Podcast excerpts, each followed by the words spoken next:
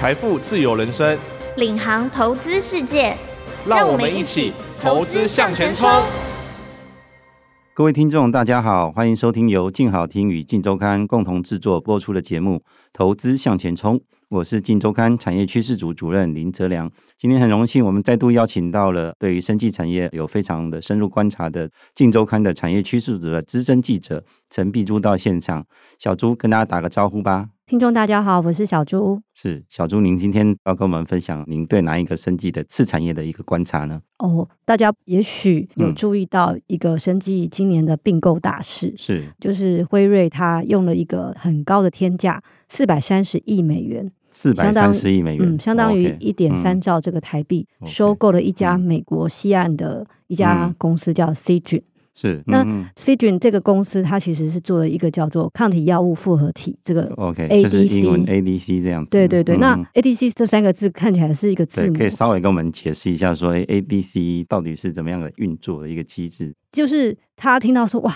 辉瑞怎么用这么高的价格去买一家新创公司？嗯、然后这家公司 ADC 药物是什么？就开始引起很多的讨论。那事实上，在生技界应该算是二十年来，其实，在 ADC 的这个市场的就风风火火的一直展开各种新药的开发。嗯，嗯那为什么会有这种药物？其实它也是一种精准治疗的，就是眼镜。对，然后更是现在非常热门的选题。那大家知道精准治疗里面就是大家讲标靶嘛。对，那你就会想到癌症。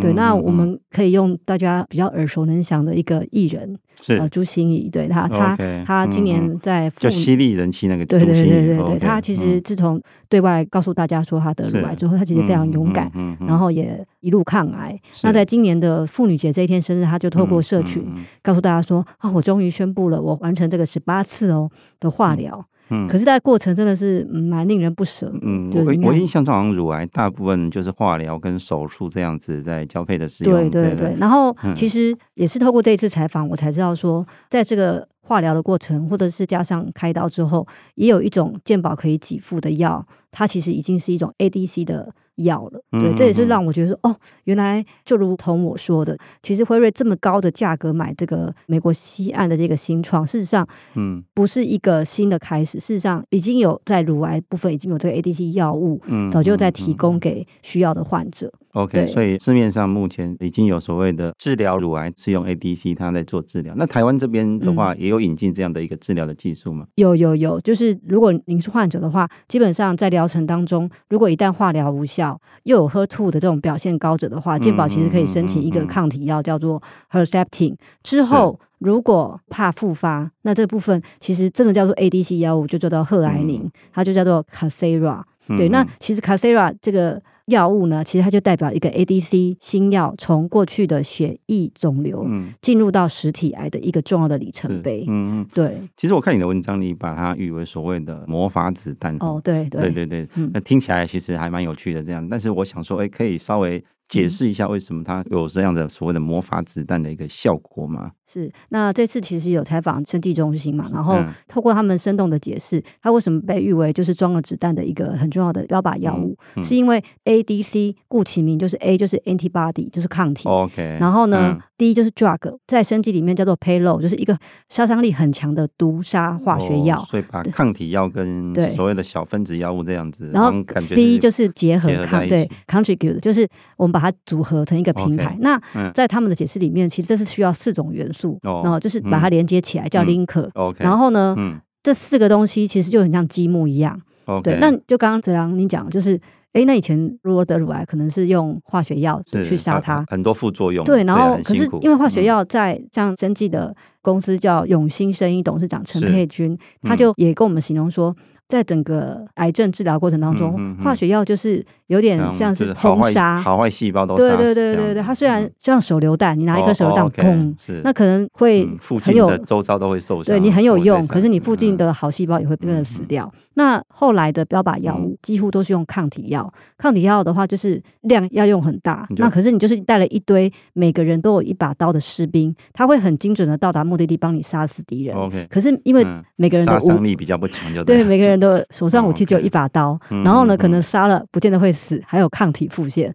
对，那所以刚刚讲到说，以乳癌为例，就是这个罗氏呢，它一开始就是先推出了一个抗体药，是现在大家会常常在那个乳癌的患者当中听到，就是 Herceptin，它叫做赫癌平，它是一个抗体药。那后来就是因为在一个抑制点容易突变之后有复发风险，这个罗氏他就后来用了一个 ADC 的技术推出了叫 Casera。那这 Casera 其实用的还是一样叫做赫癌平的抗体，可是呢，因为接上了可以毒杀细胞的很有杀伤力的小分子药，结果患者的复发率就明显降低喽。上市不久之后。因为这个罗氏的这个 Casera，其实在二零一三年就上市了，是二零一七年还成为重磅畅销药物，嗯、可见它因为乳癌其实是多数癌，嗯、就是。现在几乎全世界乳癌的患者还蛮还蛮大的，所以等于是替这个患者带来一个治疗上面的很重要的福音。我不但可以精准杀死癌细胞，我的副作用又可以明显降低。那大家就觉得说，哦，这个 ADC 的药物，不管是对药物开发者来说也好，对患者来说，都是一个很好很好的一个创新。嗯哼，对。不过我看您的文章有提到，其实这个技术概念在一九零八年的时候，这个诺贝尔生理奖的得主对 Paul 他就有提出这样的一个概念。那可是为什么会到呃最近几年才这么？风风火火的受到整个生技植物药界的一个重视，是其实那个概念跟当时的时空背景、技术也不是很成熟有关。那这个诺贝尔生医德学奖 Paul 他提出来之后，大家都嗯，对对对，很对。嗯、可是我们讲化学药，其实它就是化学嘛。Okay, 那抗体药其实蛋白质药，它其实是生物性药质，所以要如何把它连接之后不脱靶？这是一个很重要、很难的一个技术，在过程当中，你怎么可以把这么毒的，我们讲炮火好了，OK，对对，像脱衣飞弹一样，精准的射到那个癌细胞里面，让它杀死。嗯这中间过程其实有很多很多的需要设计的工程。对，那也因为这样关系，一直到两千年左右，这个辉瑞它不是并购了惠氏嘛？对，所以前身的惠氏它才推出了一个针对血液肿瘤的一个叫 Mylotalk。对，那这个药其实也很有趣。它一开始上市之后，大家说哦欢欣鼓舞，可是也是因为真的毒性太高。因为要带这种小分子药，它不能多。嗯，对，你就想嘛，就是我给你的药只要有精准，可是你一定要一枪毙命。嗯，所以这个药不能多，可是毒性一定要很高。就因为毒性太高了，就又下市。所以剂量上面非常少，稍微过高了一点。对对对对。然后后来直到二零一七年重新设计之后，又才上市。对，那其实这段期间呢，工研院声音所的副所长吕瑞梅也有告诉我们，这个。中间其实市场上还有三个 ADC 的药相继上市，所以说呃，我们也不能说它就失败，它其实也带动了这个 ADC 开始开发的投入。对，可是真正关键，因为通常治疗癌症的药物最重要的里程碑就是从我们讲免疫系统的血液肿瘤，一直跨到实体瘤。所谓的实体瘤，就是像我们讲的那种像癌症啊、乳癌啊，好，或者是肝癌啊、胃癌这种器官性的肿瘤，这个是最难治疗的。那刚刚有讲，在乳癌部分，像罗氏他推出的这个 Casera，它可以说是在 ADC 第一个实体肿瘤的药物，是所以它更是有一个所谓的彻底改变 ADC 的应用范围。分水岭这样是是是，嗯、那也让所有的药厂就对于说，哎。原来我不是只有针对血液性的肿瘤，我还可以这个实体肿瘤进行开发。然后后来呃，适用的范围更大了。是是是，然后这部分其实像刚刚讲 Casera 之后，一直又有新的药厂陆续推出相关针对实体肿瘤的药物，而且几乎每年至少就有两个药物获准上市哦。从二零一九年开始，嗯，所以近年来其实陆陆续续都有一些新的 ADC 的药物在。市场上面贩售这样子，对，就是如同刚刚讲，因为 ADC 这个组合也颠覆了以前设计药物的一种工程概念。以前我们可能从零到有都要经过临床三期，然后可是中间一个失败就要重新开始。可是因为它是一个积木组合的话，可能 antibody 哪里有问题，我从 antibody 着手进行，嗯，然后可能我从 drug 就是小分子药物哪里有问题，我重新组合还可以再来，所以它的开发速度是比以前快很多。是，所以这也是为什么，就是 Casera，就是赫兰宁它推出之后，第一个针对实体癌用药之后呢，就开始慢慢的让许多想要投入的药厂觉得更有信心，然后几乎在二零一九年开始，每年至少有两个 ADC 药物就开始上市。嗯嗯嗯。对，那你们知道二零一九年是 COVID nineteen 嘛？是。对，明明这三年大家因为疫情，除了去研发这个 mRNA 疫苗之外，事实上在另外一块领域，癌症其实也没有缺席啊，实际上还是蛮热闹的。对。嗯其实你刚提到，就是说辉瑞他愿意花这个四百三十亿美元，就是折合台币可能在一点三兆新台币这样去收购这样的一家专注于 ABC 药物开发的 Seagen 这家公司的话，对，那显示这个市场，因为我看这家公司应该营收规模都没有这么大吧？对，对啊，显示这个市场未来的潜力是非常的大，这样子。对对，嗯，先讲到这个国际市场的商战，您讲很有道理，因为它的估值真的很高，然后也大家觉得哦。怎么会有这么好的价格呢？对，对，那事实上这其实是有原因的。先讲刚刚 Casera 之后，不是每年几乎有两个药物上市，而且来势汹汹，竞争力非常强。嗯嗯、其中呢，就是针对我们讲罗氏这个乳癌这个药，其实其他的药厂也不是等闲之辈，像阿斯呃 AZ 嘛，它就跟日本的第一三对第一三共，它其实就开发了一个 Inher Two 这个药呢，比 Casera 又可以扩大到。从乳癌扩大到胃癌跟非小细胞癌，okay, 对，等于说它的适用范围又多了两种，对，就是说刚刚讲竞争力，就是说对市场的需求来说的话，是不但是可以增加，从、嗯、实际的营运数字来看哦，就是我们可以根据二零二三年有一个生物的一个调查分析，就是这个刚刚讲 A Z 跟第一三共开发的这个 Inher Two，它在二零二一年就抢下整个 Casera 在乳癌的十六点四趴的市场，哦、对，然后二零二二年这个 Inher Two 的销售额几乎是当年市场的三十五点二趴，就等于真的是火力全开啦。对，那这个部分除了国际药物相继进驻这一块大饼之外，就是为什么我听到四百三十也觉得说辉瑞疯了吗？可是事实上，嗯，因为我 看您前一个并购案其实大概是两百亿左右。哦，对对对，就是其实后来这个有一个就是针对三阴性乳癌，因为乳癌大家听到的乳癌其实有很多种，可是有一个叫三阴性乳癌是大家听到是大魔王。对，结果有一家新创公司，其实它是跟 Seagen 在美国东西部。各占一方。Okay, 如果说在 ADC 的新创公司来说的话，领域的双霸这样。对对，东部的话是一个叫做 Immunogen，对，然后在西岸就是我们讲 Seagen，对，那 Seagen 被辉瑞相中。在之前，嗯、这个 Immunogen 它其实早就被吉利德 Gilead、okay, 对用两百一十亿元成为旗下百分之百的子公司。然后呢，一成为之后呢，刚刚讲针对三阴性乳癌、嗯、最致命的乳癌，它就开发一个叫嗯、对，就是基本上也是打击，就是整个辉瑞出手有点慢，所以要花更高的代价。哦，也不是哦，哦不是，也不是哦，事实上。辉瑞之前其实就有很多买主，嗯、其实一直在求亲 Seagen，、嗯、可就是因为价格价格最对对，就是听业者在分析，就是觉得很有趣，嗯、就是他们就会说、嗯、笑死了呢，Immunogen 都被吉利用两百一十亿元，你怎么可以低于两百一十亿元来买我呢？嗯、对，然后一直到后来，在这段期间，其实 Seagen 他也不是坐着被买，他实际上也跟了很多像我们讲刚刚讲武田。塔卡达对安泰来一直有推动新的药物上市。我自己看到表格，在今年初以前，其实全球有十四种 ADC 药物核准上市，其中光跟 Seagen 这家公司合作的平台开发的药物就有四个，算是难怪。对，所以你就可以知道说，为什么辉瑞想要买它，就是光从它这个技术可以延伸的平台，它现在就已经有四种药物上市了。那以后。更何况辉瑞自己在癌症这个市场本来就是我们讲一哥，嗯对对对，他他如果不把这个 ADC 再继续巩固或是称霸的话，他等于是也要自己再重新再开发，是。对，不如用买的比较快，嗯，所以四百三十亿美元贵吗？一点都不贵，OK，很有趣吧？好吧，我们这些市井小民比较难以理解为什么能够花到这么大的，对，就是我觉得这这一次采访过程当中，嗯、你就可以看到说，用国际药企他们的格局，你就知道说其实。钱贵不贵，其实都是在一念之间，哦、然后看的是长远的这样子。嗯嗯嗯、不过就说听起来这个市场的潜力十足，而且市场可能如果辉瑞愿意用四百三十亿美元去收购的话，表示未来市场的。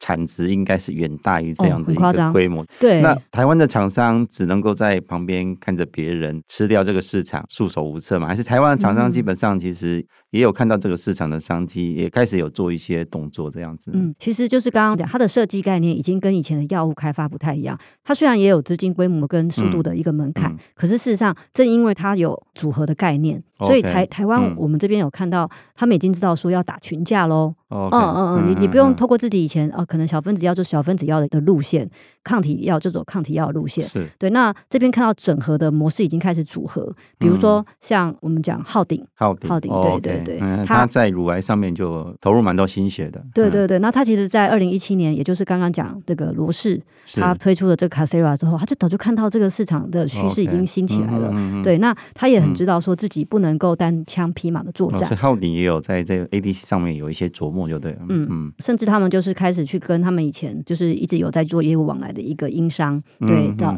浩鼎本身自己先做一个抗体，对，然后呢用这个抗体的部分是浩鼎他自己开发的，嗯，对，然后呢这个抗体源叫做 Global H 嘛，然后他再去跟一个英商做连接子，然后呢甚至去采购普遍大家都知道这个一种小分子药物叫做 NMAE，然后主要是针对直肠癌跟胰脏癌，嗯，对，它的进度很快。OK，这这也是采访才发现说，哦，其实就像你刚刚讲，台厂难道会落后吗？跟国外厂商合作这样，所以加快了整个进程。是，那目前他等于是顺利的进入二期临床试验。OK，对，然后这部分他也知道说，这个 ADC 设计也不一定要从前期就着手。是。对，然后甚至他连抗体第二个药物，他甚至就是去找一个叫中国奥信生物的公司，取得一个叫 Trap Two 这个单株抗体。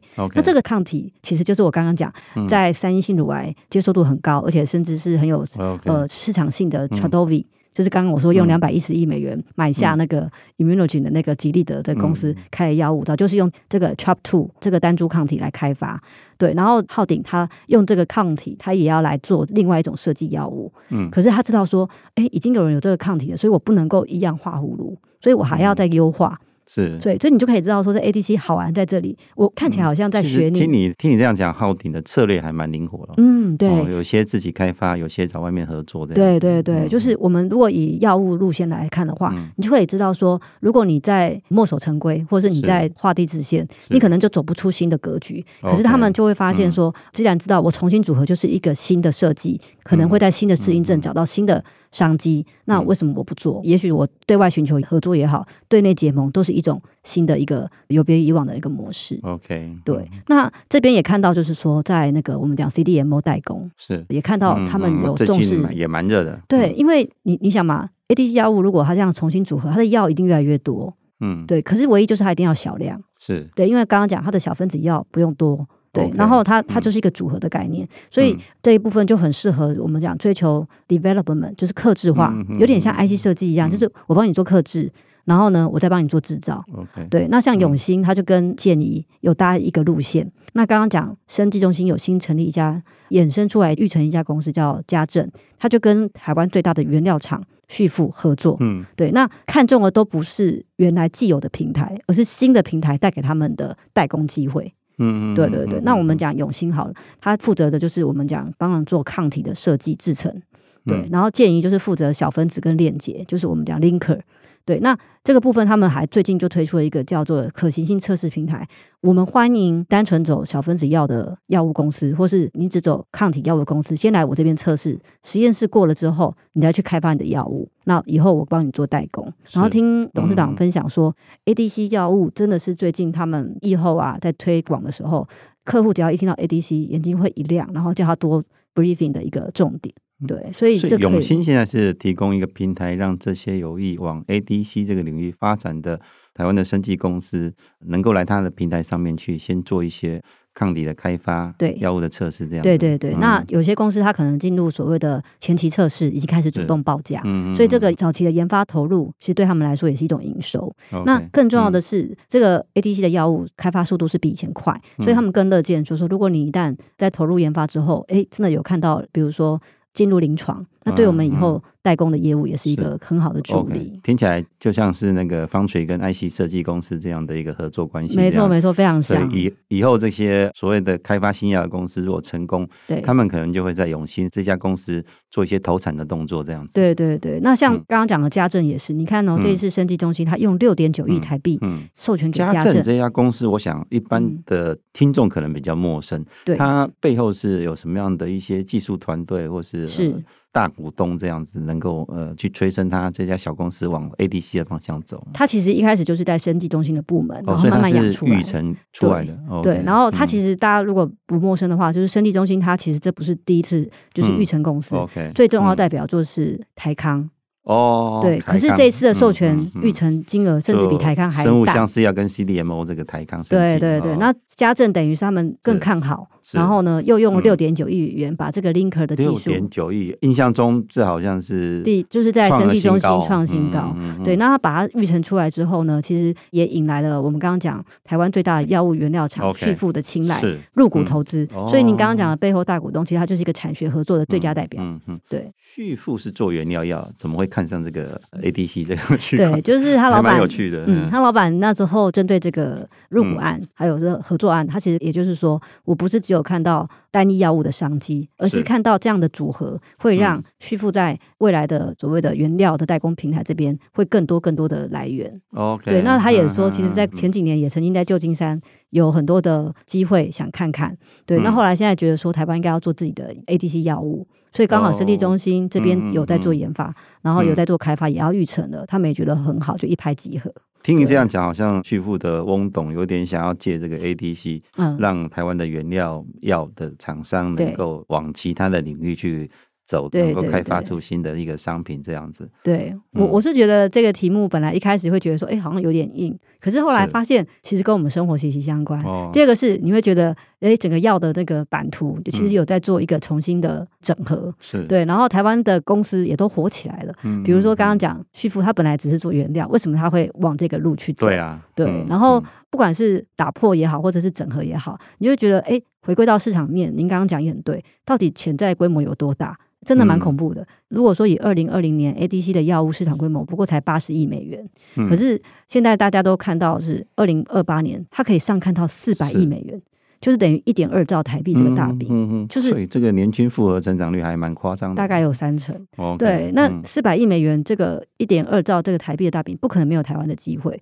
那事实上，国际你刚刚分享那几家公司如火如荼之外，听生意所的副所长吕瑞美也分享，他说现在。在前期投入研发的 ADC 药物就有五百多种，五百多种，嗯，哦，就是从临床前到所谓的临床三期这个阶段这样子吗？对对，呃，没有，就是还在前期临床。哦，还在临床前这样就有五百多种。那那可以想象，就是说，我自己看是以我们使用者的角度，就是说，哎，之后可能对整个癌症治疗来说，其实是不仅是束光，其实也是一种。我们讲精准治疗很重要，很重要的一个带来一个新的选择。是对对对，虽然我也不知道现在价格到底有多，就是如果说健保给付这些，可是听起来连乳癌在 ADC 药物都有。对，那我觉得它势必会对我们未来的。治疗品质来说是一个很好很好的帮助。对啊，如果能够减轻副作用，然后又精准的杀死这些癌细胞，对，让它不会复发，我觉得其实，嗯，这对患者来讲真的是一大福音。对对对，我在这边也可以补充一个小分享，也是在访问的时候，永兴的董事长陈佩君他其实就分享一个小鼠试验的佐证，他就说与传统的标靶药相比啊，就是 ADC 的注射量。大概可以减少十分之一哦，嗯嗯，然后呢，一个月只要施打一次，就比传统一周一次的频率会减少四分之一。嗯嗯，所以如果说即使 ADC 的单价比较高，可是你的用量少，施打频率低，对患者来说，一年整体的花费说不定也没有比较高。所以他治疗的方式其实比较友善，不用这样子一直回诊去施打这样子。对，比如他说他朋友从南部可能为了要化疗，就经常要北上。